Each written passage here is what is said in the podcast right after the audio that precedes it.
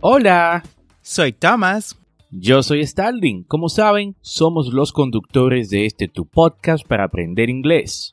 En esta ocasión queremos invitarte a nuestro audiocurso de inglés en Patreon.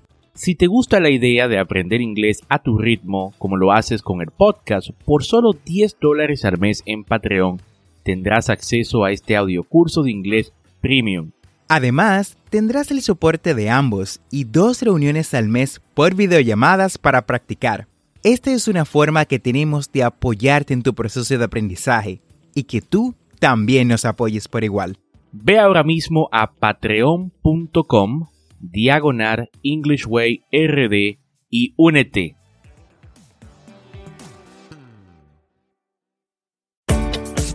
Bienvenidos a English Way RD. Tu podcast para aprender inglés con Tomás Martínez y Starling Santos y en cada episodio te acercaremos a tu meta de hablar inglés. enseñándote frases, expresiones y gramática de una forma divertida y fácil de entender. Ahora vamos a la clase de hoy.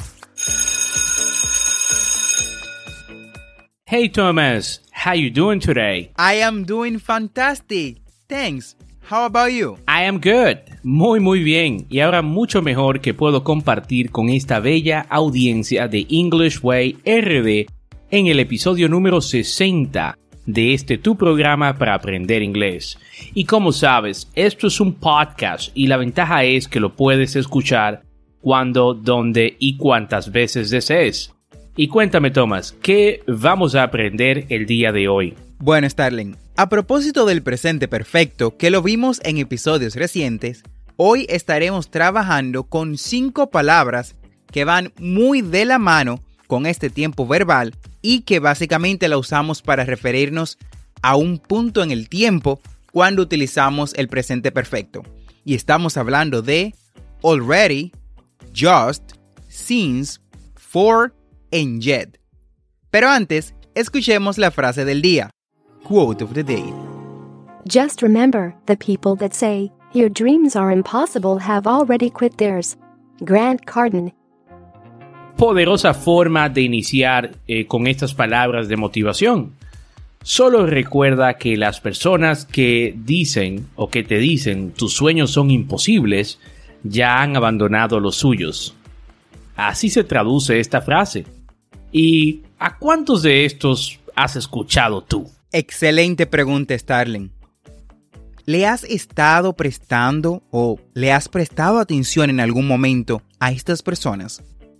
¿Ya te rendiste en tus sueños? Bueno, pues no dejes que nada ni nadie te los quite. Es hora de levantarse y pelear por eso que has soñado. Y lo primero que haremos en el día de hoy es aprender inglés de una vez por todas. Starling, ¿cuál es nuestra primera palabra? Iniciamos con el adverbio already.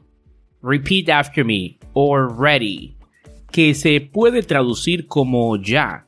Y usamos este adverbio para mostrar que algo sucedió antes de lo esperado. Ejemplo, the plane has already landed. The plane has already landed. El avión ya aterrizó. Already se utiliza únicamente con oraciones positivas y con preguntas. Además, su posición estará entre el auxiliar have o has y el pasado participio del verbo. Veamos o escuchemos otro ejemplo. I have already spent my salary and it's two weeks before payday. Ya gasté mi salario y faltan dos días para el pago. She has already sent an email to the manager. She has already sent an email to the manager. Ella ya envió un correo al manager. Starling, cabe notar que hay algunas excepciones a esta regla. A veces, already puede aparecer al final de la oración para dar mayor énfasis o para mostrar una mayor sorpresa. Esto es especialmente usado en lo que es el habla informal. Veamos un ejemplo. They have spent a lot of money on it already. Ellos ya han gastado mucho dinero en eso. Vamos, repite después de mí. They have spent a lot of money on it already. También podemos encontrar already con menos frecuencia en la posición frontal, antes del sujeto. Este tipo de uso suele ser mucho más formal y lo encontrarás en los periódicos, noticias, discursos formales e investigaciones científicas. Por ejemplo, already more than 50,000 tickets have been sold for Saturday's Cup final match. Ya se han vendido más de 50,000 entradas para la final de la Copa del sábado. Come on, repeat after me. Already, more than 50,000 tickets have been sold for Saturday's Cup final match. Muchas gracias por clarificar esa parte, Thomas. Continuamos con just. Just. Repite conmigo. Just. El cual se traduce al español como solo. Opuesto a already, just con el presente perfecto se usa para indicar que algo sucedió en el pasado inmediato, es decir, hace poco tiempo.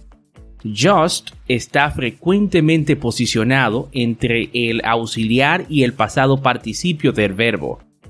Escuchemos otro ejemplo. I have just seen Susan coming out of the cinema. Vamos, repite conmigo. I have just seen Susan coming out of the cinema. Have you just taken my pen? Have you just taken my pen? La primera se traduce como acabo de ver a Susan salir del cinema. Y la segunda se traduce como ¿Has, ¿Has, tomado mi lapicero? ¿Acabaste de tomar mi lapicero? Continuamos con uno de mis favoritos y que uso con bastante frecuencia since, desde. Since. En inglés usamos since para referirnos a un momento determinado. Since puede referirse a un punto posterior a un momento específico o evento en el pasado.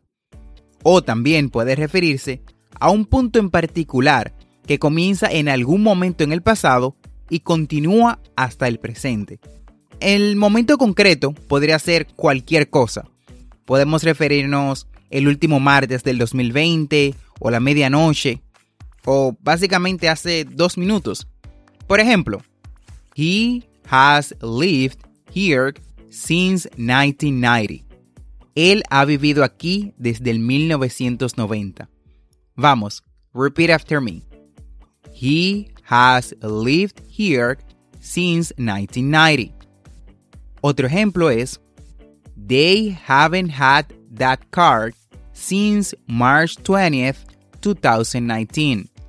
Ellos no han tenido ese auto desde marzo 20 del 2019. Vamos, repeat after me.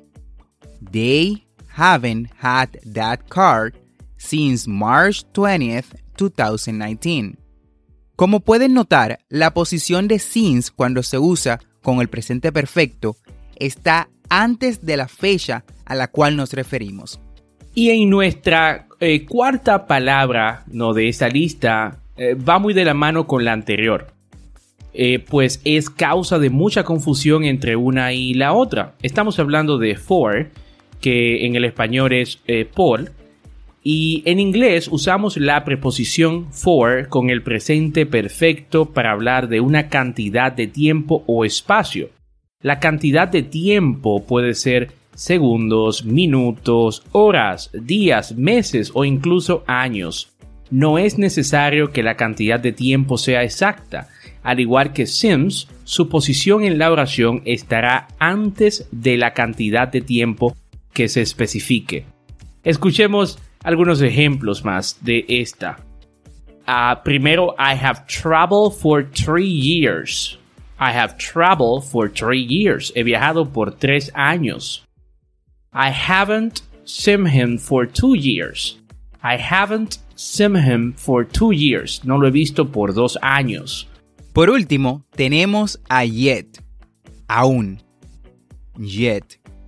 Este se usa en oraciones negativas para mostrar que algo no ha sucedido hasta el momento, o también lo podemos utilizar en forma interrogativa para preguntar si algo ha sucedido hasta este momento. Otro detalle de esto que veremos en los ejemplos es que se utiliza siempre al final de la oración negativa o de la pregunta. Veamos esto en práctica. Kevin hasn't registered for class yet. Kevin aún no se ha registrado para las clases. Vamos, repite después de mí. Kevin hasn't registered for class yet. Otro ejemplo es Has she emailed you yet? ¿Te ha enviado algún email aún? Vamos, repite después de mí. Has she emailed you yet? Perfecto, perfecto. Muy bien, Tomás. Y espero que hayan entendido cómo utilizar estas palabras. Ahora vamos a recapitular los usos de already, just, since, for y yet. Already se usa para mostrar que algo sucedió antes de lo esperado. Just se usa para indicar que algo sucedió hace poco tiempo. Since se utiliza para referirnos a un punto en el tiempo. Y for se emplea para hablar de una cantidad de tiempo. Y yet se usa para negar o preguntar si algo ha ocurrido hasta ese punto exacto. Y con este resumen del tema hemos llegado al final del episodio del día de hoy. Gracias por quedarte con nosotros. Recuerda que tendremos dos episodios semanales, lunes y miércoles. Y si te gusta lo que escuchas o conoces a alguien que quiera aprender inglés, comparte este podcast. Thank you so much for listening our podcast. Don't forget, no olvides apretar el botón de suscribirte en tu reproductor de podcast favorito como Apple Podcast, Google Podcast, Castbox o cualquier otra aplicación de podcast. Y así vas a obtener los nuevos episodios cada semana. Y recuerda, estamos aquí para ayudarte a hablar inglés y por eso hemos creado un grupo para practicar inglés donde podrás practicar y ampliar los temas que trabajamos en los podcasts. Así que busca el enlace en la descripción de este episodio y únete a nuestra comunidad para practicar inglés en Telegram. Never forget to practice. Nunca olvides practicar. La práctica es la clave. Practice is the key. Recuerda seguirnos en nuestras redes sociales como Englishway RD para más contenido. Thanks for listening. We hope you enjoyed the show.